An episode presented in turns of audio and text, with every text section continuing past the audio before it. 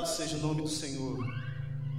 Aleluia, louvado seja Deus pelo seu Espírito, encha-nos de novo. E talvez você, reformado, você diga, mas o Espírito me encheu. Eu fui batizado nele quando fui regenerado em Jesus, é verdade. Martin Lloyd Jones e John Stott discutiam muitas coisas a respeito da temática do batismo com o Espírito Santo, e em algumas delas eles discordavam. Teólogos reformados do século XX. Mas uma compreensão eles tinham em comum. Que a experiência com o Espírito Santo é algo que precisa ser vivaz. O Espírito que encheu os apóstolos no capítulo 2 de Atos. Os encheu outra vez no capítulo 4, quando oraram e tremeu o lugar onde estavam reunidos. Isso vai nos revelando que o fato de termos sido um dia cheios e batizados nele, a experiência com o Espírito Santo precisa ser algo que nos toque e que nos envolva, e que não seja apenas uma consciência racional uma crença dogmática, que não se, se experimente de um modo vivo, renovador, transbordante nas nossas vidas. E é por isso que este cântico tão antigo e tão bacana diz: Vem como em Pentecostes e enche-me de novo. Uma vez ouvi uma oração que nunca mais esqueci. E aquele pastor reformado dizia: Se eu sou cheio do teu espírito, eu quero mais. Aleluia. Como quem tem fome e sede todos os dias de ser suprido. E saiba de uma coisa. Foi a respeito disso que Jesus disse quando ele diz: Buscai, buscai e achareis. Batei, batei, abri-se-vos-á, pedi, pedi, dar-se-vos-á. Ele não está falando das coisas materiais da vida. E nós nos apropriamos desse texto muitas vezes para acreditar que nós vamos insistir até que Deus nos dê o que desejamos. Não, o texto diz: Porque vós que sois maus sabeis dar boas dádivas aos vossos filhos. E se um pedir pão, não lhe dará pedra, e se o outro lhe pedir peixe, não lhe dará uma serpente. Se vós que sois maus, sabeis dar boas dádivas aos vossos filhos, quanto mais o vosso Pai Celeste não vos dará também o Espírito Santo quando lhe pedires? Então, É uma dinâmica misteriosa e gloriosa esta de você estar cheio e ser enchido mais ainda. De você ter o Espírito que te habita e desejar que esta habitação ela possa te revestir cada vez mais deste poder e desta glória que te habita. E nós vamos falar nesta noite sobre as marcas, os efeitos as evidências da, da presença do Espírito Santo na vida da igreja. Abra sua Bíblia no livro do profeta Isaías, no capítulo de número 61, e será o nosso ponto de partida.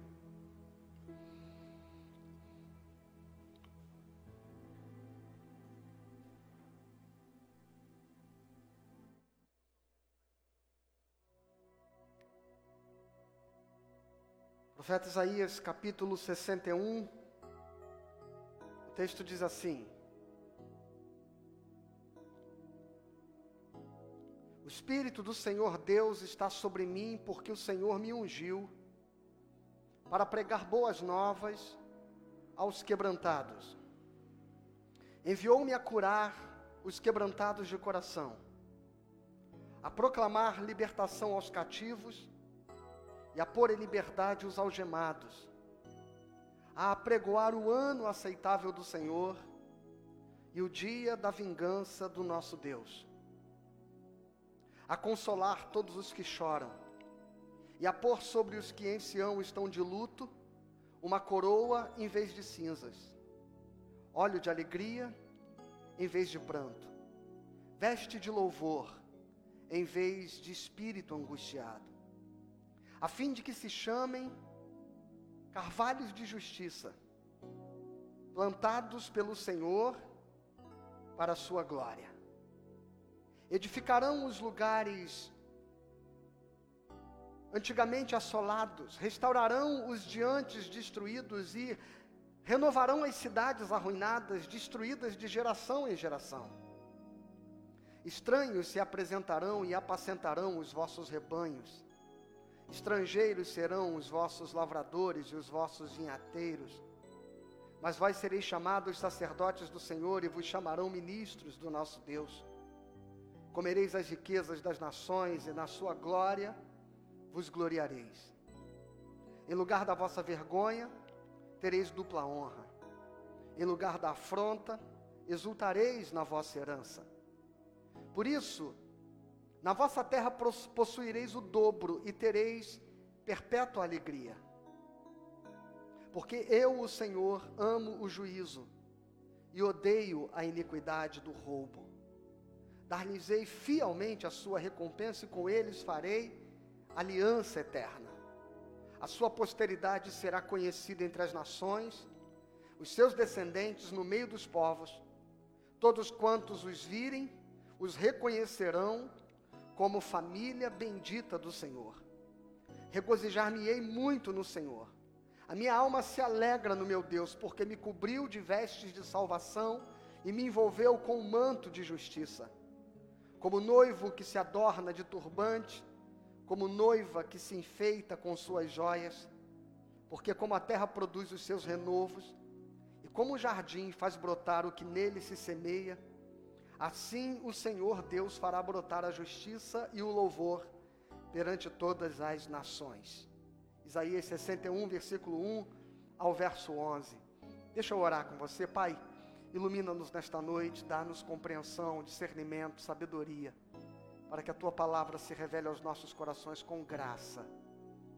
Em nome de Jesus. Amém. Bom, irmãos, eu tenho falado desde a abertura do culto, desde hoje pela manhã, está aqui no logo, na tela, nós estamos celebrando o Pentecostes. E para aqueles que não têm familiaridade com este nome, uma das festas santas de Israel, ela era marcada por um domingo chamado Domingo de Pentecostes porque neste dia se começava a celebrar a festa no intervalo de 50 dias após a Páscoa. E, e foi nesse dia, dez dias depois apenas de Jesus ter sido assunto aos céus, depois de haver ressuscitado, ele passou 40 dias ainda caminhando e se manifestando aos seus discípulos e a muitas pessoas. E dez dias depois de sua assunção aconteceu o Pentecostes, o derramar do Espírito Santo, cumprindo-se a palavra que Jesus Cristo havia dito aos apóstolos: Ficai em Jerusalém, até que do alto sejais revestidos de poder. A palavra poder desse texto, desta ordem, deste imperativo de Jesus a seus discípulos, ela é uma palavra grega, dunamis. E dunamis é algo que é, é, é, é o radical da palavra onde se origina algumas outras, como dinâmico, como dínamo, como dinamite. Todas estas palavras resultam deste dunamis que Jesus chama de poder esta unção que viria sobre os discípulos. E por si só, a palavra poder aqui está relacionada a uma força que move. Nós lemos o texto do profeta Isaías e nós vamos voltar a ele no final. Mas, sobretudo, eu queria deixar algumas informações para você. Primeiro, que naturalmente eu vou ler muitos versos, né? Eu até tentei que eles estivessem projetados, mas acabei fazendo e ficando um tanto quanto atarefado hoje ao longo do dia e não foi possível preparar, ainda que a Lu tivesse tentado com todas as suas forças ali me ajudar, mas não deu tempo de concluir. Mas não tem importância, porque eu vou passar por muitos textos que eu não terei tempo de explicar com profundidade, porque eu vou apenas citá-los para ambientar você naquilo que nós vamos falar nesta noite.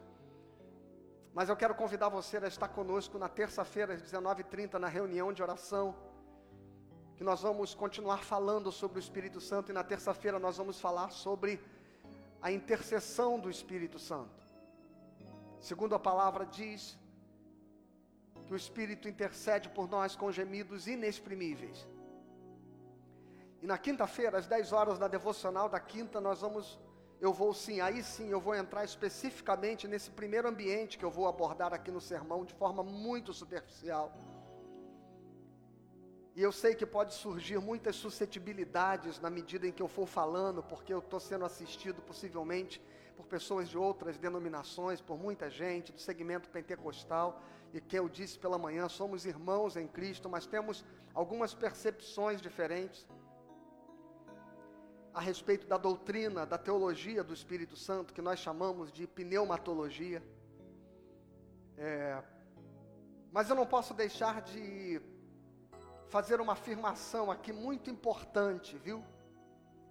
O pentecostalismo que surge na virada do século XIX para o século XX e que chega ao Brasil por volta de 1910 com Daniel Berg e Gurnavini, marcando a fundação da Igreja Assembleia de Deus ali em Belém do Pará.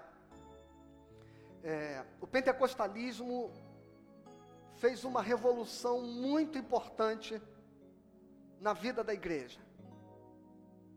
E a despeito do que aconteceu depois, com a segunda e a terceira onda pentecostal no Brasil, onde nós vamos chegar no neopentecostalismo, e onde a essência da doutrina pentecostal foi começando a receber uma série de, de, de, de elementos que não faziam parte do, do pentecostalismo clássico, especialmente a teologia da prosperidade, e o sincretismo e as superstições religiosas que foram sendo incorporadas ao pentecostalismo. A despeito de todo e qualquer desafio que se teve com os excessos, exageros é, que surgiram não só aqui no Brasil, mas em todo o mundo, na Europa, tema que que é muito abordado por Martin Lloyd Jones, John Stott e outros teólogos reformados, que, que, que não se opunham a uma doutrina viva com o Espírito Santo. Aliás, Martin Lloyd Jones, citei aqui agora há pouco, ele, ele faz questão de trazer este mérito ao pentecostalismo e fazer uma crítica profunda à teologia reformada, porque, veja, irmãos, até 1930, mais ou menos, o tema da doutrina do Espírito Santo havia desaparecido dos livros teológicos reformados. Não se falava, não se tinha uma reflexão e um ensinamento a respeito da teologia do Espírito Santo, senão aquela ação da operação do Espírito Santo na regeneração e nada mais e nada e para além disso nada mais. E com o surgimento do pentecostalismo, vai surgir também uma polarização extremada de uma teologia chamada cessacionismo. E por que, que eu digo que é extremada? Porque ela vai se firmar na ideia de que toda e qualquer manifestação sobrenatural, de dons, de curas ou de milagres, havia cessado desde a era apostólica. E, e com isso sim terror se enterrou na experiência da igreja reformada, qualquer que fosse a experiência que trouxesse um pouco mais de vigor, um pouco mais aquecida, um pouco mais de calor, de vivacidade, acabando transformando a teologia reformada e a eclesiologia reformada naquilo que virou até meio que uma uma uma caricatura, né? E, e eu, como presbiteriano e como pastor presbiteriano, já fui chamado de forma irônica de sorveteriano, né? Porque as pessoas passaram a construir a ideia de uma frieza que na verdade não corresponde à realidade da, da, da experiência reformada. Isso graças ao pentecostalismo, que fez com que nós voltássemos a refletir, pensar a respeito da teologia do Espírito Santo. Mas é exatamente nos pontos que que nos distinguem na eclesiologia, que eu vou abordar na quinta-feira pela manhã, num profundo estudo bíblico a respeito da manifestação dos dons espirituais. E por que a eclesiologia reformada e presbiteriana não tem a sua ênfase, não tem no seu culto as expressões tão efusivas como nós vemos em muitos outros cultos. E e nós vamos discutir e refletir juntos isso à luz da palavra de Deus. Hoje eu vou rapidamente passar, não terei tempo, porque me interessa hoje marcar algumas questões que são fundamentais no nosso relacionamento com o Espírito Santo. E por que que eu vou marcar as questões fundamentais do relacionamento com o Espírito Santo? E estas questões fundamentais não estarão relacionadas especificamente à manifestação dos dons sobrenaturais do Espírito Santo. E como você dirá, pastor, mas como falar das marcas fundamentais do Espírito Santo que não passe pelos dons.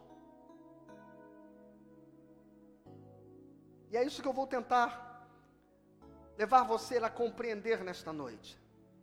A primeira coisa que eu gostaria de dizer a você é repetir para você uma oração feita por Rubem Amorese. Quando ele fala a respeito do Espírito Santo, ele diz o seguinte: se eu tiver que orar por um avivamento para a minha vida, se tiver que pedir um derramamento que me transforme, antes de pedir o poder de curas e milagres, antes de pedir dons e carismas, antes de buscar manifestações do Espírito em minha vida, eu pediria, como tenho pedido, uma graça, um mover sobrenatural uma manifestação inequívoca do Espírito de Deus, que me faça uma pessoa capaz de dar e de receber colo, e que me faça um filhote da aliança. A primeira coisa que eu queria marcar nessa nossa palavra deste culto de Pentecostes que todo carisma do Espírito Santo precisa estar revestido de afetos. E já já nós vamos chegar lá em 1 Coríntios, capítulo 12, capítulo 13, para entendermos isso um pouco melhor. E Rubem Amorese diz: se eu quero um avivamento para a minha vida, um derramar de Deus que me transforme, eu quero que seja uma graça e um mover sobrenatural, uma manifestação inequívoca do Espírito de Deus que me faça uma pessoa capaz de dar e receber colo. E isso se parece muito mais com aquilo que Jesus Cristo fala a respeito do Espírito Santo. Por quê? Porque o texto que nós acabamos de ler, Isaías capítulo 61, foi o texto que Jesus leu ao inaugurar a sua missão. A primeira palavra que Jesus deu, depois de ter revelado o seu ministério, numa sinagoga, foi exatamente o texto de Isaías 61. Eis que o Espírito do Pai vem sobre mim, pois que me ungiu. E nós não havemos de esperar em nós, irmãos, outro modo de agir do Espírito Santo que não seja alinhado ao modo como o Espírito Santo agiu em Jesus Cristo. Porque a igreja não é outra coisa senão o corpo de Cristo e a continuidade da sua obra. E o Espírito que desceu sobre Jesus e que o revestiu de poder e eu quero lembrar a você que Jesus não fazia os milagres que fazia porque era Deus. E Jesus sequer ressuscitou dos mortos, valendo-se da prerrogativa de sua divindade. A Bíblia diz que foi o poder do Espírito Santo que ressuscitou Jesus Cristo dentre os mortos. E talvez você diga, mas por que ele não era Deus? Sim. Mas a missão que ele veio cumprir tinha como condição sine qua non que ela fosse vivida e experimentada em plena encarnação e em plena humanidade. Por isso que o apóstolo Paulo diz aos Filipenses no capítulo 2, que ele sendo Deus, não usou como usurpação o ser igual a Deus, mas esvaziou-se, assumindo, assumindo forma de servo e fazendo-se semelhante aos homens. De modo que tudo aquilo que Jesus fez, fez pelo agir do Espírito Santo sobre a sua vida. Porque ele veio para ser o primogênito dentre muitos irmãos. Ele veio para agir por intermédio do Espírito para que a sua igreja possa agir e se mover debaixo da operação do mesmo Espírito. E é exatamente por isso que ele diz: vocês farão as obras que eu faço e as farão maiores ainda, naturalmente, porque a igreja teria uma extensão de ação, porque ela é plural, porque ela é um corpo de muitos membros, que faria com que aquilo que Jesus fez ganharia uma suntuosidade muito maior. E foi o que aconteceu.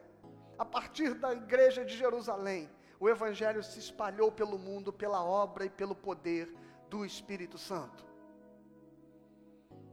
E nós não devemos esperar que o Espírito se manifeste através de nós de outro modo, senão do modo como se manifestou através de Jesus. O Espírito do Pai veio sobre mim, pois que me ungiu, para pôr em liberdade os cativos para pregar boas novas aos quebrantados, a curar os quebrantados de coração, a proclamar libertação aos cativos, a consolar os que choram.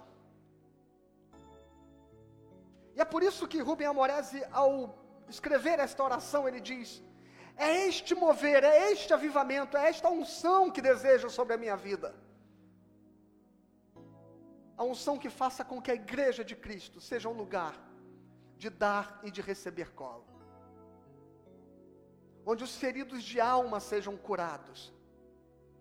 Onde os olhos embaçados pelas lágrimas, pela desesperança, encontrem esperança. Onde os que estão algemados e cativos, com espíritos oprimidos e abatidos, possam ser revigorados E esta é uma obra que Jesus fez em afetos, em amor. Eu concordo com Martin Lloyd Jones.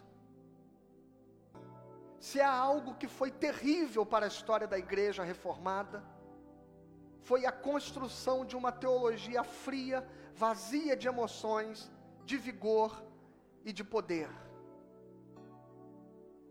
ainda que ortodoxa, ainda que teologicamente centrada.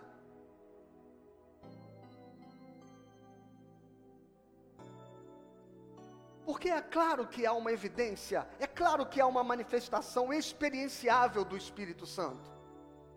Não podemos pensar diferente. Em Atos, capítulo 2, versículo 11, nós vamos ver a manifestação dos povos que estavam em Jerusalém, constatando um milagre que estava acontecendo ali pelo derramar do Espírito Santo. Em Atos capítulo 4, versículo 31, todos ficaram cheios do Espírito Santo e com intrepidez anunciavam a palavra de Deus. Em Atos capítulo 19,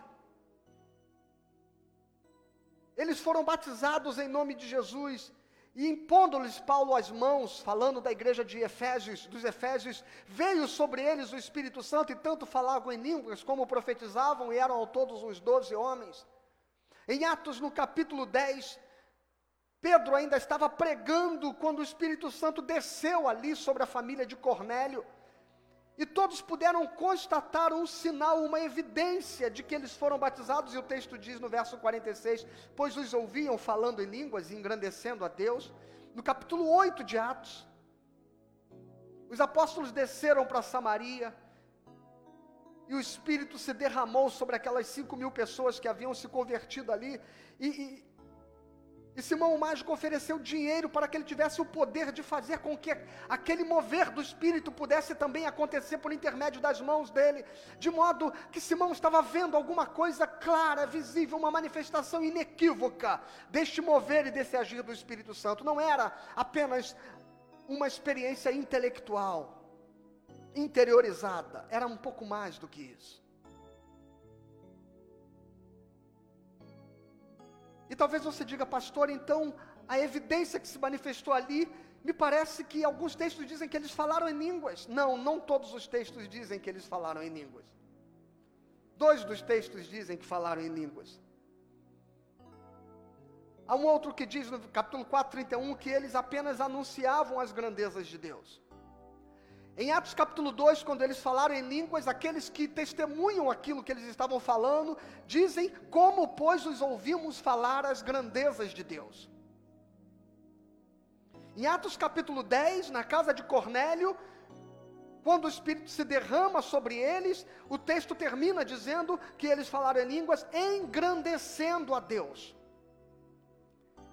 Ou seja, de algum modo, as línguas que eles falavam eram dadas como um sinal para que aquelas pessoas que os ouviam compreendessem que eles estavam glorificando, exaltando o Senhor e falando das grandezas de Deus.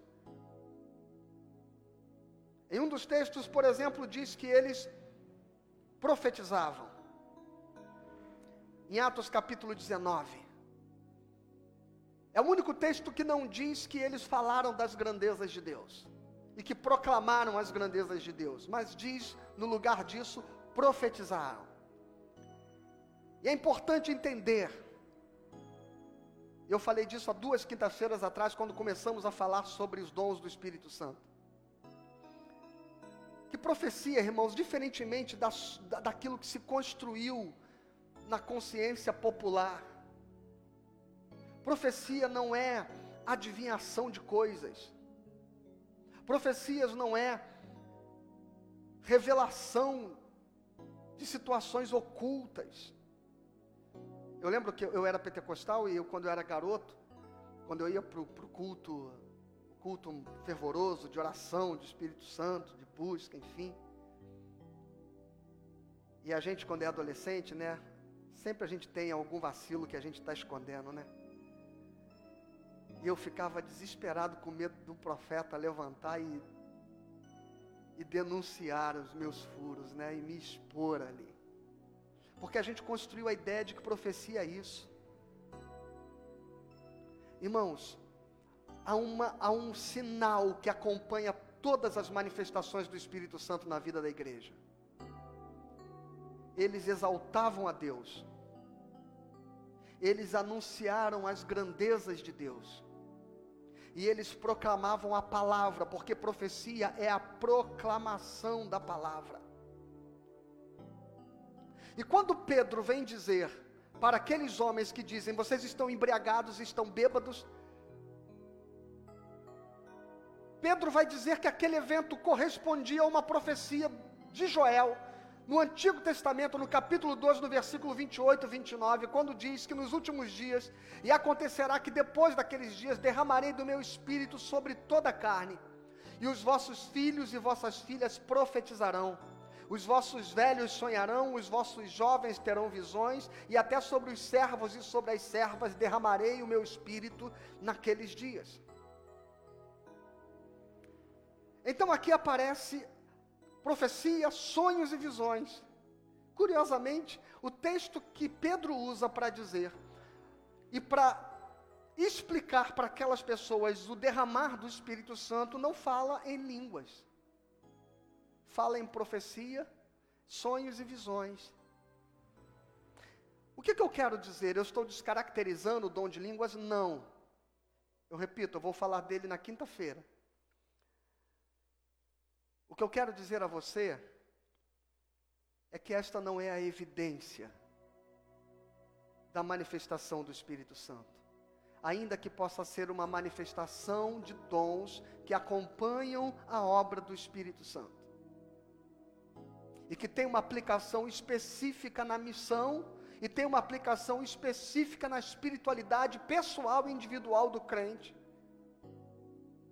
E que, se não for vivido desta forma, biblicamente, como a Bíblia nos orienta, se torna um desvio da finalidade, do objetivo e do propósito do dom em si, no que diz respeito à edificação do corpo de Cristo, quando a igreja se reúne para cultuar ao Senhor.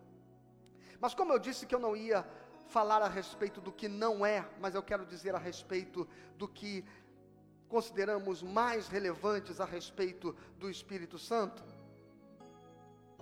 eu quero apenas sinalizar alguns aspectos aqui. Primeiro, em Atos capítulo 2, do versículo 4 até o versículo 11, se você ler, você vai ver que o texto diz que ali havia homens partos, medos, elemitas, mesopotâmios, judeus, da Capadócia, Ponto, Ásia, Frígia, Panfilha, Egito, Líbia, Cirene e romanos, cretenses, arábios, e eles dizem como os ouvimos falar em nossas próprias línguas as grandezas de Deus. Então a primeira coisa que eu quero dizer é que os dons que se manifestaram no Pentecostes não eram a glossolalia. O que é a glossolalia? Aquilo que chama-se de língua estranha. Não era. Em 1 Coríntios capítulo 14, o apóstolo Paulo fala de uma experiência de línguas que parece ser a glossolalia. Mas não é isso que está acontecendo aqui em Atos capítulo 2. Que está acontecendo em Atos capítulo 2 é que eles falam as grandezas de Deus, de modo que as línguas aqui, elas são para uma proclamação profética, de modo que as línguas e as profecias, elas se equivalem quando as línguas comunicam para alguém de outro idioma aquilo que a profecia comunica para aquele que fala o mesmo idioma.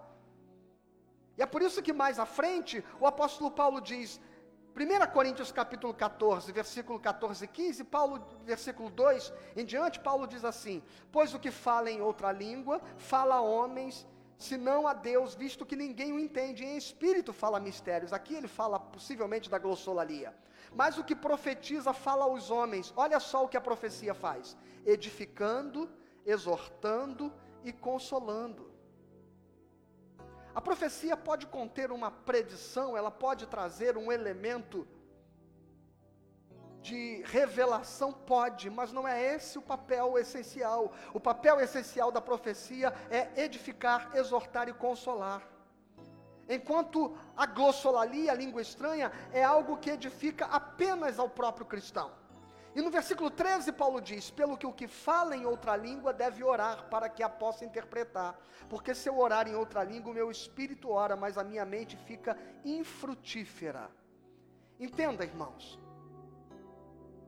Se o objetivo da reunião do culto cristão é a edificação, e se toda transformação, mudança e operação de Deus em nós precisa passar pelas nossas decisões e pelas nossas escolhas, qualquer manifestação que ela toque o meu espírito, mas que ela não me dê consciência, ela não produz fruto. Ela é infrutífera, não tem propósito. Que farei, pois? Orarei com o espírito, mas também orarei com a mente. Cantarei com o espírito, mas também com a mente. Se tu bem dizeres apenas o espírito, como um indouto dirá amém depois da tua oração? Visto que não entende o que dizes. Jürgen Moltmann, um teólogo alemão, falando sobre a glossolalia, ele diz: Eu considero, e eu concordo com ele, uma tão forte comoção interior pelo espírito que sua forma de expressão ultrapassa a dimensão da linguagem inteligível e se expressa pela glossolalia, pela língua estranha. Da mesma forma como uma dor intensa se expressa pelo choro desinibido, a alegria se expressa pelo pular e pelo dançar, assim uma forte comoção do espírito se expressa pela glossolalia. Entretanto, diferentemente desses elementos naturais, Moltmann diz, a glossolalia é um elemento do agir sobrenatural do Espírito Santo. Mas a respeito do uso deste dom, o apóstolo Paulo diz assim no versículo 22 do mesmo capítulo: De sorte que as línguas constituem um sinal não para os crentes, mas para os incrédulos. Mas a profecia não é para os incrédulos, mas para os crentes. Ou seja, qual era o objetivo do derramar dos dons do Espírito Santo na igreja primitiva? E deles falarem em línguas, em variedade de línguas. Era que isto fosse um sinal para aqueles incrédulos.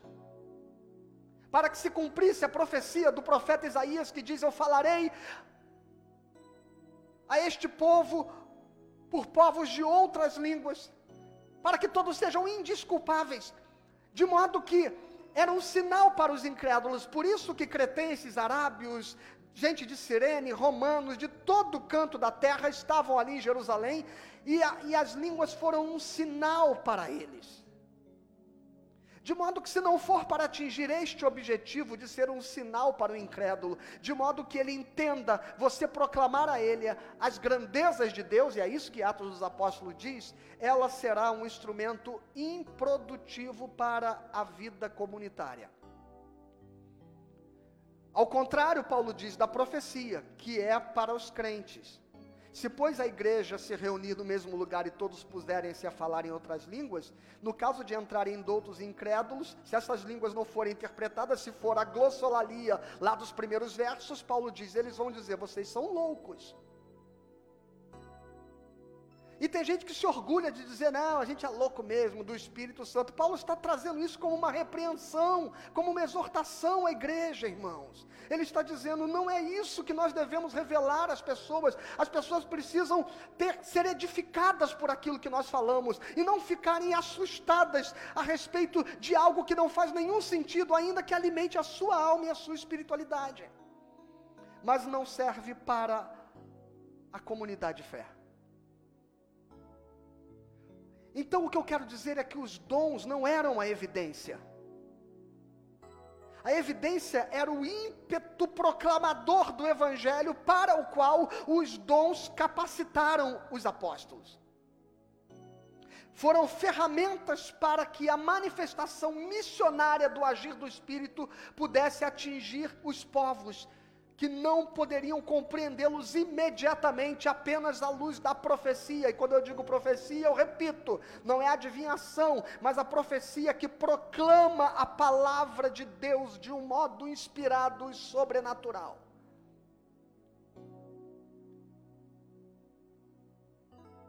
E é tão perigoso usarmos os sinais como manifestação e critério, irmãos, porque Números capítulo 22, versículo 26 e 31, amados, Deus usou uma mula para falar. Jeremias capítulo 23 e Jeremias capítulo 29. Jeremias fala de profetas que sonhavam e que faziam previsões e predições segundo o seu próprio coração e não segundo Deus. Atos capítulo 16, versículo 16 e 18, o apóstolo Paulo encontra uma moça que fazia adivinhações, que trazia revelações, e ela os perseguiu durante três dias, e ela não disse nada que fosse repreensível. Ela não disse mentira, ela não inventou coisas, ela só dizia o seguinte: Estes homens nos foram enviados da parte de Deus para nos anunciar a salvação. Ouça-nos. A palavra dela era verdadeira, a mensagem que ela estava trazendo era verdadeira, mas Paulo se inquietou com aquele espírito profético quando Paulo voltou-se e repreendeu-a em nome de Jesus, manifestou-se um espírito maligno. Então a gente tem Deus usando uma mula de modo que os dons podem se manifestar em qualquer um. Deus nos mostrando que há profetas que podem manifestar de forma carnal os dons. E ainda há espíritos de engano que podem se manifestar. Então a fenomenologia não pode ser o critério para que você identifique a obra e a ação do Espírito Santo. Ou seja,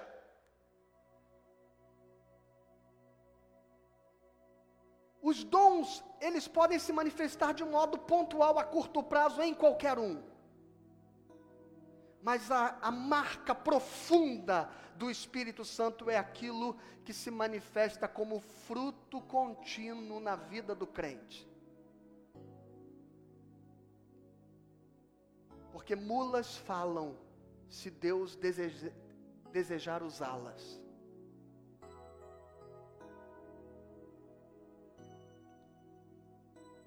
Dito isso, nós vamos então para a parte final, onde nós vamos dizer a respeito de quais são então efetivamente as marcas do Espírito Santo. Mas duas premissas eu preciso estabelecer antes de falar destas marcas. Duas premissas. A primeira delas, irmãos, e olha que eu não estou aqui, e se você está me ouvindo com atenção desde o começo,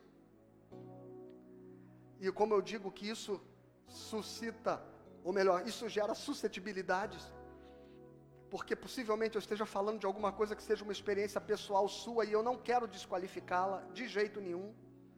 Eu só gostaria, se é do seu interesse, que você tente contextualizar os dons que você tem para que eles sejam usados e aplicados segundo a orientação das Sagradas Escrituras.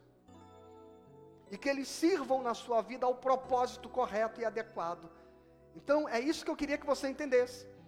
Para que você não ache que porque eu estou falando do lugar de um pastor reformado, como alguém que está, de certa forma, desqualificando a experiência sobrenatural dos dons. Não, não estou fazendo isso, eu estou apenas trazendo para o contexto da sua real aplicação. E, eu, e, há duas semanas atrás, quando eu falei a respeito de profecias, e eu disse: profecias não é um instrumento para ficar fazendo previsões de futuro, mas para edificar, para exortar, para consolar. Depois eu fiz um atendimento logo depois e a pessoa me disse: Pastor, mas como o senhor não acredita em profecia? Eu falei: A senhora me ouviu mesmo dizer isso? Não, mas teve uma vez que a pessoa, eu falei: Eu creio, irmãos, que Deus pode usar alguém para dizer alguma coisa que ainda irá acontecer de forma sobrenatural na sua vida. Eu creio, não estou dizendo que isso não acontece, mas eu estou dizendo que não é esta essencialmente a função, o propósito da profecia.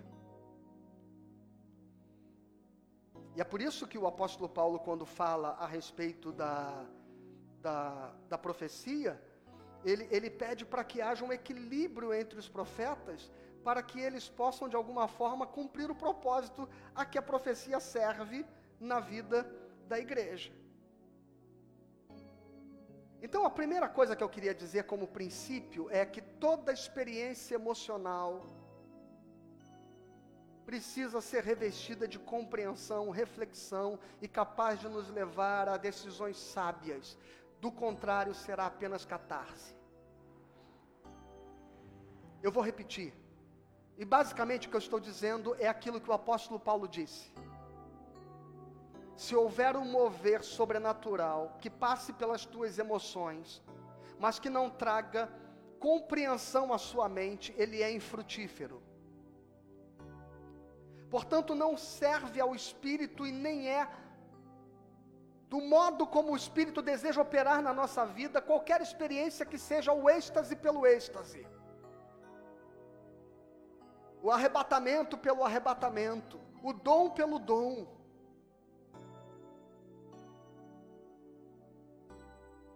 Há que se ter um propósito. E se esse propósito não for edificar a igreja, ele precisa edificar você. Agora, se ele te faz apenas se encher de êxtase e você sair, sabe, oh, que bênção. Mas não leva você a compreensões claras e objetivas daquilo que o Espírito de Deus quer fazer, transformar, mudar, edificar, exortar e consolar você, é catarse e o que é catarse? Catarse é um alívio, uma purificação da alma por meio de uma descarga emocional. Através do êxtase, da euforia, do grito. Catarse, catarse é o que fazem no baile funk, catarse é o que fazem no Maracanã, quando extravasam, sabe? E, e, e para alguns, esta é a experiência necessária para suportar o, o, o peso do dia a dia. Catarse é esta experiência de emoções que são trazidas ao ermo sem nenhuma reflexão, sem nenhuma consciência, sem nenhuma compreensão. E a Bíblia, desde o Antigo Testamento, nos dá algumas mostras de que isso não tem significado. Em Ezequiel capítulo 1, Ezequiel tem uma das experiências mais portentosas com a manifestação do poder de Deus, de modo que ele caiu. Caiu, ele não suportou e este é o argumento que muita gente usa: não, é muito poder. É.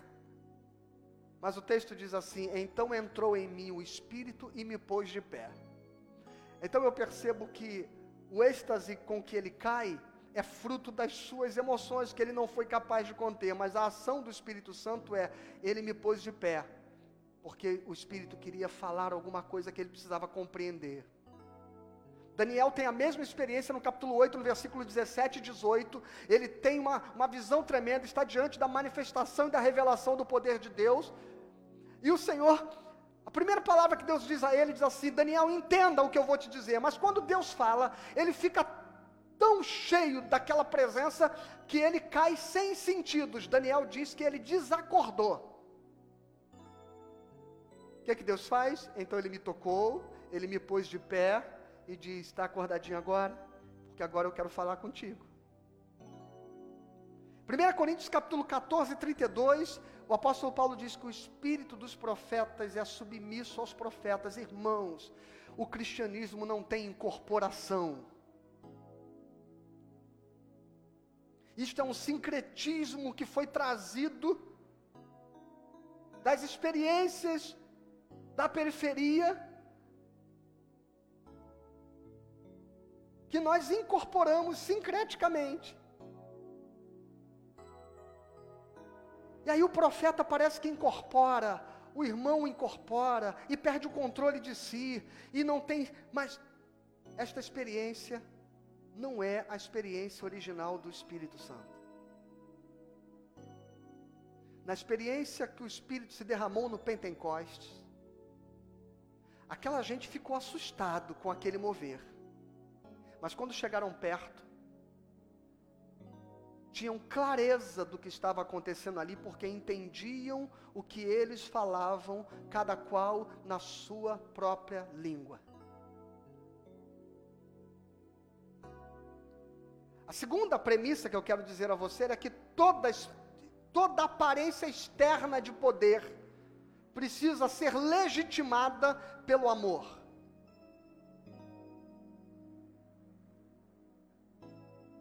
Porque qualquer manifestação de poder, milagre, dom, profecia, língua, mistério, seja o que for, se não for correspondida e legitimizada pelo amor cristão no coração, é apenas vaidade, soberba, arrogância, orgulho, prepotência.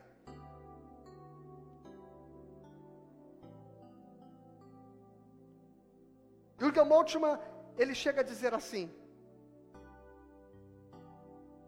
olhando para os carismáticos, ou perdão, para os reformados frios, ele diz: onde está a vivacidade de vocês não carismáticos?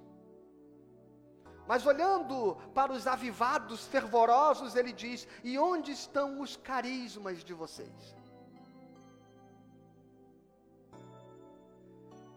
Porque esta é a polarização que não traz nenhum benefício à igreja.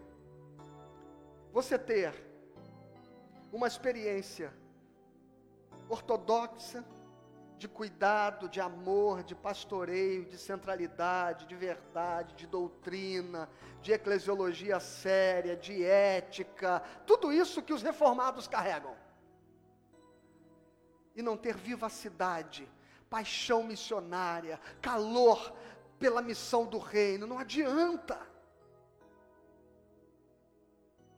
Como também não adianta toda a efusividade deste calor do pentecostalismo, que pula, que salta, que vira cambalhota, se não houver a legitimação dos afetos, dos carismas. E em 1 Coríntios, quando Paulo fala no capítulo 12 a respeito dos dons, no versículo 28, ele diz: Deus estabeleceu na igreja apóstolos, profetas, mestres, operadores de milagres dons de curas, socorros, governos, variedades de línguas, são todos apóstolos? Não. São todos profetas? Não. São todos mestres? Não. São todos operadores de milagres? Não. Tem todos os dons de curar? Não. Falam todos em outras línguas? Não. Ué, mas todos não deviam falar se todos são cheios do Espírito?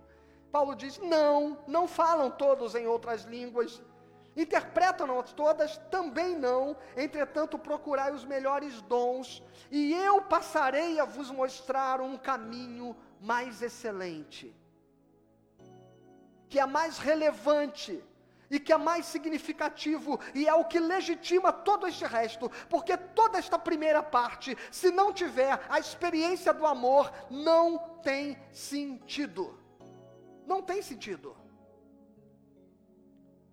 Ainda que eu fale a língua dos homens e dos anjos, se eu não tiver amor, sou como um bronze que retine, é como um sino batendo é só barulho, não serve a ninguém.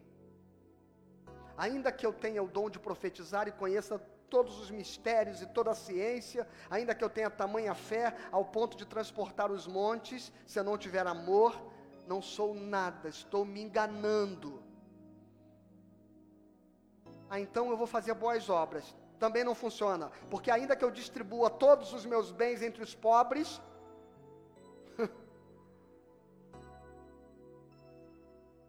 E ainda que eu entregue o meu corpo para ser queimado, se eu não tiver amor, nada disso me aproveitará. E esta então é um selo de qualidade de um crente cheio do Espírito Santo. Ele é alguém que se revela pelos seus afetos e não pelos milagres e pelo poder que exibe diante de todos. Evangelho de João, capítulo 13, versículo 35. Nisto conhecerão que vocês são meus discípulos, se vocês tiverem amor uns pelos outros. O que traz a evidência de que nós somos discípulos de Cristo o que traz a evidência de que se reproduz em nós a ação do mesmo poder que operou em Jesus, o que é evidência de que a igreja é o corpo de Cristo e é a continuidade da sua missão. O que traz a evidência de que Isaías 61, o Espírito do Senhor está sobre mim, pois que me ungiu. Que evidência é essa? Nisto saberão que vocês são meus discípulos se vocês tiverem amor uns aos outros. E aí, irmãos, eu rapidamente falarei daquilo que são as evidências centrais. A primeira, se nós queremos procurar qual é a evidência de que o Espírito se derramou sobre nós, vamos ver o que Jesus disse que aconteceria com a sua igreja quando o Espírito Santo se derramasse. Então Jesus diz assim: algumas coisas. A primeira que em Atos ele diz: E recebereis poder ao descer sobre vós o Espírito, e sereis minhas testemunhas, tanto na Judéia como em tanto em Jerusalém como na Judéia, Samaria e até, até os confins da terra. E a palavra testemunha aqui é mártir. O Espírito Santo será o poder que vai vir sobre vocês e vocês vão testemunhar a mim com as suas vidas e perderão as próprias vidas por esse testemunho. Mas antes disso, no Evangelho de João, no capítulo 16, é onde Jesus começa a profetizar aos discípulos sobre a obra do Espírito Santo. E Jesus diz assim no versículo 7: Mas eu vos digo a verdade, convém que eu vá, porque se eu for, o consolador não virá. Se eu for, porém, eu o enviarei. E quando ele vier, convencerá o mundo do pecado, da justiça e do juízo. Então Jesus está dizendo que quando o Espírito Santo descesse, a primeira evidência da sua manifestação será uma profunda, autêntica e verdadeira consciência de pecado.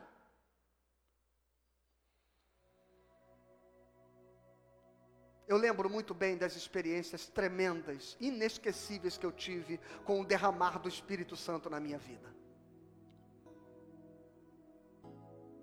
E eu lembro deste sentimento. Que aquela presença que me encheu e transbordou de uma forma inexplicável. Ela fez com que o meu coração se enchesse de um constrangimento. É quase como se viesse, naquele momento, uma tristeza, mas não uma tristeza de lamento, uma tristeza comovida, uma tristeza de contrição, uma tristeza de quebrantamento, de tomar consciência da, da, precariedade de quem eu sou diante do poder que estava sendo derramado sobre a minha vida.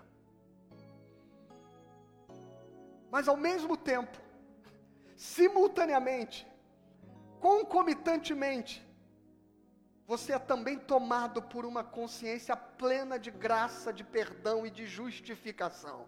O Espírito Santo, quando derrama-se, ele nos dá a profunda consciência do nosso pecado, mas também nos dá a inigualável, inexplicável certeza de que nós estamos perdoados e justificados em Cristo Jesus. E é por isso que este derramar do Espírito transforma a nossa existência para sempre.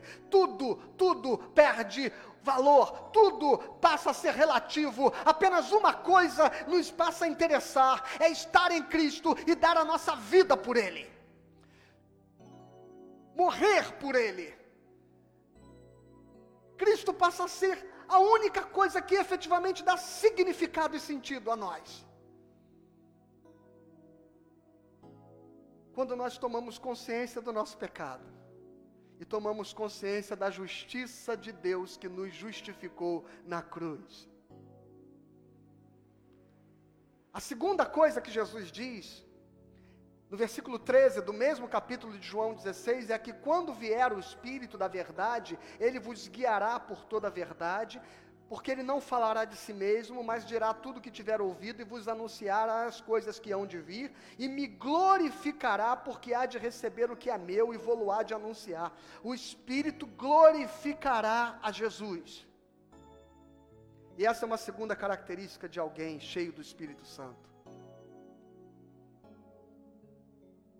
Ele não é alguém para quem os dons é um modo dele ser e dele ter visibilidade. E é por isso que eu não consigo olhar de outro modo, gente, que no meio de um culto onde tem um pregador pregando e anunciando a palavra de Deus, deseja publicamente se levantar para trazer uma palavra sua profética para que todos o ouçam. Não, mas é para um irmão, eis que eu te digo, meu servo. Então chama o irmão no final do culto. Fala com ele. Ah, mas não sei quem é. É o Espírito que está falando aqui, está em trânsito.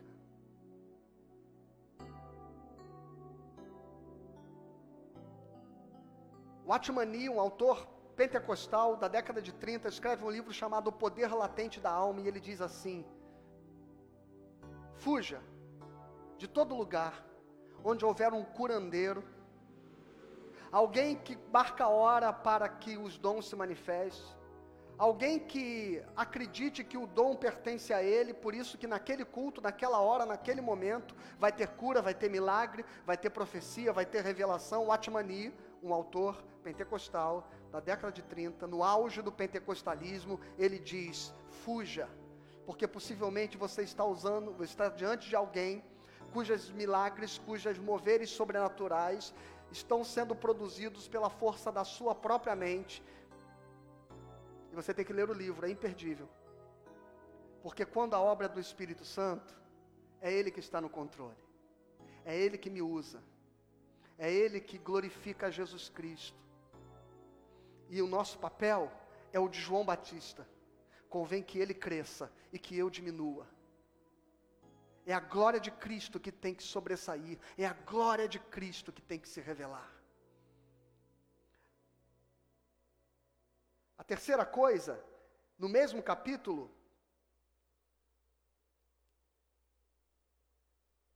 Perdão, a terceira coisa está em Samuel. Quando o Espírito Santo desce sobre Saul, o profeta Samuel diz a ele: o Espírito, versículo 6 diz, 1 Samuel capítulo 10, o Espírito do Senhor se apossará de ti, e tu profetizarás com eles, e tu serás mudado de um novo homem. A marca do Espírito Santo em nós transforma o nosso caráter. Transforma o nosso caráter. Quando Davi ora pelo Espírito Santo no Salmo 51, no versículo 10 e 11, ele diz: Cria em mim, ó Deus, um coração puro, renova em mim um espírito reto. Ele quer ter um caráter reto. Não me pulses, repulses da tua presença e não retires de mim o teu Espírito Santo. Davi está conectando a sua integridade, a pureza do seu coração, a continuidade da presença do Espírito Santo na sua vida. Então, como você quer reconhecer alguém que vive sob o mover, o agir e a unção do Espírito Santo, irmãos?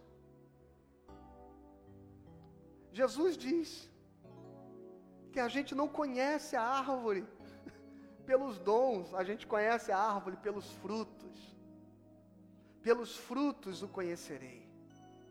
E o fruto do Espírito, segundo Gálatas 5, é amor, alegria, paz, longanimidade, benignidade, bondade, fidelidade, mansidão, domínio próprio. Contra estas coisas não há lei. E os que são de Cristo crucificaram a carne com as suas paixões e concupiscências. Se vivemos no Espírito, andamos no Espírito. A evidência de um cristão cheio do Espírito Santo é que ele ama.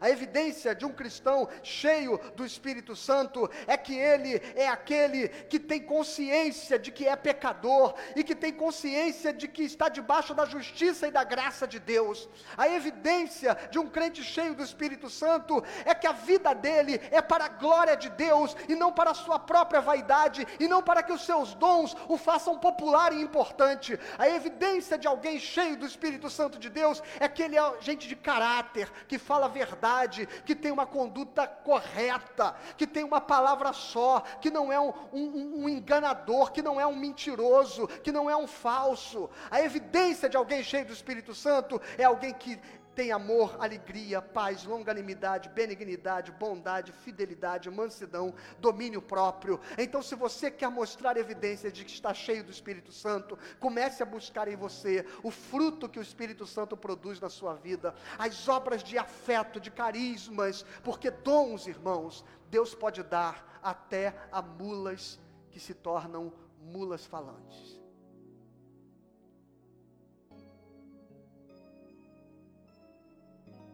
O Espírito do Senhor, e eu termino aqui, está sobre mim, porque o Senhor me ungiu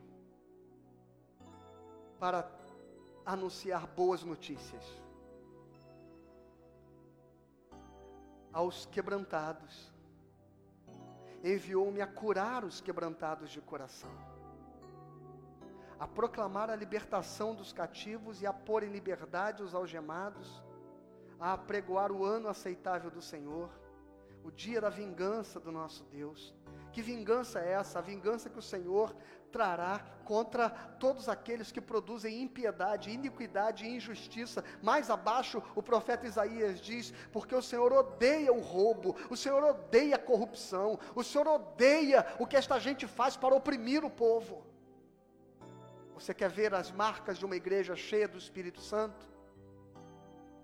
você saberá que a igreja brasileira está cheia da unção e do poder do Espírito Santo, não é quando ela estiver reunindo gente, 10 mil pessoas num culto. É quando pouca gente que seja se tornar capaz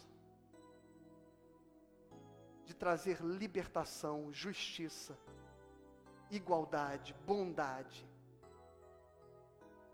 consolo, esperança a uma nação que sofre como o Brasil.